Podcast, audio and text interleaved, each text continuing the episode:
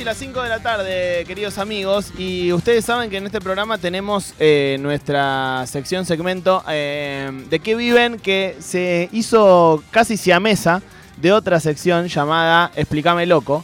Eh, casi que se fusionaron. Una era hablar con gente con trabajos fantásticos que nos gusten mucho, y otra era que gente que sabe algo que nosotros no sabemos, alguna pregunta bien simplona, nos lo explique. Entonces, ¿qué dijimos? ¿Y por qué no hablamos con gente que tenga trabajos que nos gustan mucho y que nos expliquen cosas al mismo tiempo? ¿Verdad? Sí. ¿Verdad que sí? Yes. Bueno, y hoy vamos a hablar con eh, Malena Jardinera, que su Instagram es guion bajo, soy jardinera guion bajo, eh, por la pregunta rotunda que, si no recuerdo mal, escribió Maro Amabile en el eh, Explícame Loco, que era cómo funciona la fotosíntesis, ¿verdad? Excelente. Y además estamos en época de eh, comienzo de eh, cultivos de algún tipo de plantas. Hola Malena, ¿cómo estás? ¿Todo bien? Gracias por atendernos, che.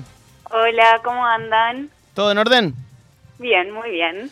Eh, Malena, vos sos jardinera, ¿verdad? Soy jardinera, efectivamente soy jardinera, técnica en jardinería. Ah, técnica de jardinería, la, Ah. la tipa estudió y todo. Eh, ¿Y trabajás más que nada en la ciudad de Buenos Aires o en qué zona? Sí, trabajo en la ciudad de Buenos Aires, pues vivo ahí Mm. y es más fácil. Pero obviamente es un trabajo que se realiza a lo largo y a lo ancho de todo el mundo. Lógico. ¿Y cuál es el qué, qué, cuál suele ser la tarea de un jardinero, una jardinera en la ciudad de Buenos Aires, en donde uno imagina no hay tantos jardines, o sí? Exacto. Hay jardines, todos tenemos un barrio cerca que probablemente tenga jardines, Hmm, ¿no? Tipo, no sé, Chacarita, por ejemplo. Mm. sí. es un, un barrio con casas, pero sí se labura mucho macetita, mucho macetita de Mm. señora, Claro. mucho balcón, hay mucho de eso que también requiere conocimientos técnicos y también requieren verde, ¿no? Claro. Eh, Malena, la pregunta eh, fundacional de este segmento era ¿cómo carajo funciona la fotosíntesis? Lo planteó nuestra amiga Piojito Amabile, muy preocupada porque ella no entendía cómo funciona la fotosíntesis. Sí. Eh, Y, es algo que nos enseñan de chicos también, ¿no? Sí, Como que sí, se fuma, después se fuma, no es en los primeros años de formación del cerebro. Yo claro. tengo un recuerdo de una maestra, no sé qué sería, segundo grado, medio hipona ella, como esas que traen can- canciones al aula. Y había una canción para la fotosíntesis que era algo así como sol, suelo, CO2, H2O. ¡Ay, amo, amiga! Se me acaba de venir eso a la mente. Eh, muy bien, es casi, casi que es eso. Bueno, Malena, ¿nos explicás eh, para empezar cómo funciona la fotosíntesis y luego este grupo de jóvenes eh, hará muchísimas preguntas estúpidas? Sí, bueno, hay eh, una forma de explicarla más sencilla, que es la que nos explican cuando somos más pequeños, y hay una que obviamente es la más técnica, que tiene que ver con eh, células activando, como le- las células de la planta haciendo lo suyo, ¿no? Sí. Eh, la fotosíntesis es, necesita agua, dióxido de carbono y luz, ¿no? Para poder eh, generar comida que la planta va a necesitar en algún momento. Eso es como la explicación básica. Perdón, de nuevo. Car- eh, agua, luz, Y dióxido de carbono. bien. O sea, es todo el proceso de como de alimentación de esa planta. Claro, las plantas, eh, a diferencia de los humanos, son autótrofas, producen su propia comida. Bien. Y a través de la fotosíntesis es que hacen este trabajo de producir su propia comida. Bien. O sea, el producto de eh, la fotosíntesis es sacarosa y almidón, que es lo que nos da una factura a nosotros los humanos, por ejemplo. Una factura, te estás refiriendo a, por ejemplo, a un cañoncito de dul- dulce de leche. Exactamente, un cañoncito de leche tiene almidón, Mm. que es lo que después nuestras células procesan y pa, pa, pa, pipa. Bueno, la planta lo produce a través de agua, luz, dióxido de carbono. Ok. Fantástico. que te- se produce su propio eh, Altura. A ver si vos te levantás. este. Y Malena, entonces. Eh, no todas las plantas, imagino, necesitan las mismas proporciones de eh, dióxido de carbono, agua y luz, ¿verdad? Claro, exactamente. Eh, no tiene que ver tanto con las proporciones. Bueno, sí, podría ser eh, proporciones una palabra.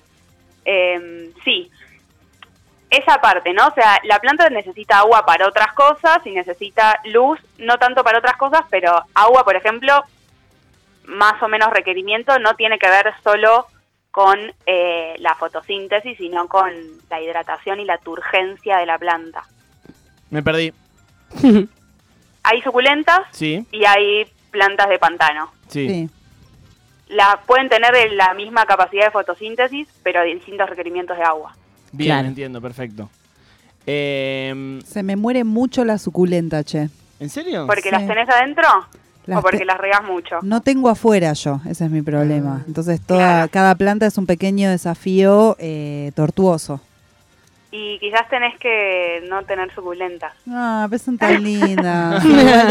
Tengo una que ha quizás tenés que cambiar por otra planta que sea fácil, pero que no, que no necesite sol. Ahí va. Bien. Está en el chat nuestro amigo Manolo de Quilmes, hombre de vivero, que también tiene mucha información al respecto. Eh, Malena, eh, eh, eh, están dando vueltas un par de aplicaciones eh, en donde vos como que le sacás una foto a tu planta y la app te tira un diagnóstico y eso. Eh, Sí, es mentira. ¿Son confiables o te tiran cualquier fruta? No, porque una planta, primero que tiene, eh, tenés que ver el contexto de la planta, porque si vos le sacas una foto a una hoja amarilla Hmm. en otoño y te dice, y le sobra agua. Y la verdad que en otoño hay muchas plantas que la- algunas hojas se ponen amarillas porque hace recambio de hojas, Mm, cosas Claro. que pasan naturalmente de la planta que no necesariamente son enfermedades. Claro. Es como cuando vas al médico mm. y esa gente que dice, no vayas al médico porque siempre algo van a encontrar, Sí. Sí. yo siento que esa aplicación es un poco esa... Siempre te va a tirar, un- pero ¿y nunca sirve? Yo que la haya usado y que me haya servido no me pasó, pero porque a veces no, no necesitas eh, más que ver el contexto de la planta, como decía Lía, ponele, si vos ves una planta interior, de una suculenta en interior, quizás le subís una foto y te dice alguna enfermedad o algo así, y en realidad es que esa planta está dentro y debería estar afuera. Ahí va. Eh, Malena, hay gente a la que vos le decís, y mira, la verdad, eh, no estás capacitado para cuidar estas plantas. Eh, te dicen, Mi- Malena, no, mi trabajo eh, es encontrar la planta correcta para la persona correcta. sí, sí, hay, hay, siempre hay una planta correcta para, para personas, o sea, o hay gente Sí. que no puede cuidar nada. Es un Tinder de plantas lo que hace, Male. Me gusta. Claro, no, es que hay de todo, o sea, hay eh, señoras, ponele, que están todo el día regando porque están aburridas, y ahí, por ejemplo, una suculenta no puedes poner, entonces le decís, bueno, ¿sabes qué? Te armo unas plantas pantanosas, Ah, bueno. vos dale el Ah, agua vos todo lo que quieras, Y hacé lo tuyo. El hecho, Vale, perdón, sí. la última. El hecho es una pregu- es una pregunta. ¿Es una planta a la es una eh, a la que hay que regar mucho y darle mucha agua o no? Sí, eh, sí, humedad ambiente necesita el helecho, O sea, tirarle chuf chuf. chuf, chuf. Bien. Sí. Vale, yo he aprendido algo que después eh, leí que es un mito y nunca sé bien qué hacer. Que viste que a veces una mira la planta, te levantás y está de golpe se está muriendo y no sabes bien qué pasa. Y te dicen mucho que empieces a recortar las hojas muertas para que eso no consuma energía. ¿Eso está bien hacerlo? ¿Está bien a veces? ¿Está mal? Eh, no, yo nunca recomiendo cortar una hoja por la mitad, por ejemplo, que es Mm. algo que la gente hace, porque eh, le generas una herida muy grande a esa planta que supuestamente está débil Mm. Y es como hacerle un tajo, o sea, tiene que cicatrizar toda esa parte. Entonces, excepto que se haga un tratamiento con algún cicatrizante natural o algo así, como puede ser la canela, tiro el dato por Ah, las mirá. dudas, no recomiendo cortar ninguna hoja por la mitad. Y en general, lo que hacen las hojas es eh, si se están muriendo, si tienen algún problema, es traslocar todos los nutrientes que tiene esa hoja a hojas que van a salir después.